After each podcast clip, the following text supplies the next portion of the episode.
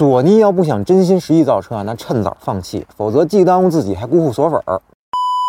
索尼公司说要造车这事儿啊，可是有些日子了。如果从二零一七年的 S C 一自动驾驶概念车算起啊，那现如今都六年了，可量产车呢连个影儿都没有。这要是换做咱们的造车新势力啊，六年时间，别说首款车了，那改款车估计都卖上了。当然啊，也有可能都倒闭好几次了。那话说之前造车热呢，倒下的新势力们，现如今坟头草估计都得半米高了。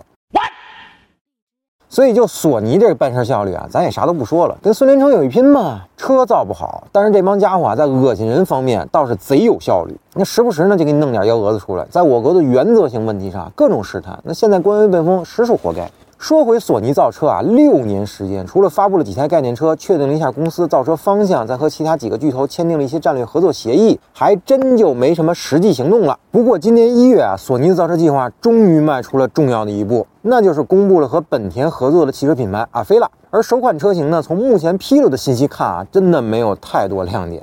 L 三级自动驾驶辅助、车头显示屏，再加上 PS 五娱乐系统啊，咱算是几个小卖点吧。总体来说，非常的乏善可陈，并且啊，还需要二零二六年才能交付。这一竿子又给你支到三年后去了。那索尼主要负责的车载部分呢，是娱乐、网络和其他的移动服务功能。但是没有 L 五级自动驾驶的前提下，车又在行驶状态中，副驾驶和后排乘客，你说要看看个视频啊、K 个歌啊，那更实际一些。那所谓玩游戏，真的是好选择吗？尤其是 PS 五上那些三 A 大作啊，那更需要全神贯注的参与。那真在车里玩不晕吗？那如果是玩休闲小游戏啊，那还需要 PS 五吗？安卓平台不随随便便就搞定了吗？况且其他厂商的车啊，也可以接入游戏投屏啊，像理想、极客这都做过了。我反正是没有 get 到 PS 五这波的核心卖点是什么啊？OK，那我出个主意啊，那如果索尼能做到呢，那这款车肯定卖爆了。AR 投影前风挡玻璃，那效果呢类似《碟中谍四》里阿汤哥开的宝马 i 八。那目前呢，抬头显示面积都很小啊。那如果整个前风挡都是投影，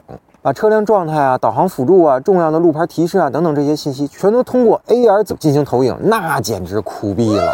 而如果索尼真能做到，那绝对比现在装个 PS 五游戏机或者把车内的屏幕搞得大一点的卖点啊牛叉多了。这才是作为科技巨头的索尼应该干的事儿啊！那跟着别的厂家屁股后面走，多没意思呀，对吧？必须有领先其他车企的创新，这才是真正的巨头。那否则啊，还是踏踏实实当个供应商吧，别做造车梦了啊！闷头给其他车企做个摄像头，弄个屏幕的，这就挺好。OK，那最后您对索尼造车有啥想说的？欢迎评论区留言，咱们继续讨论。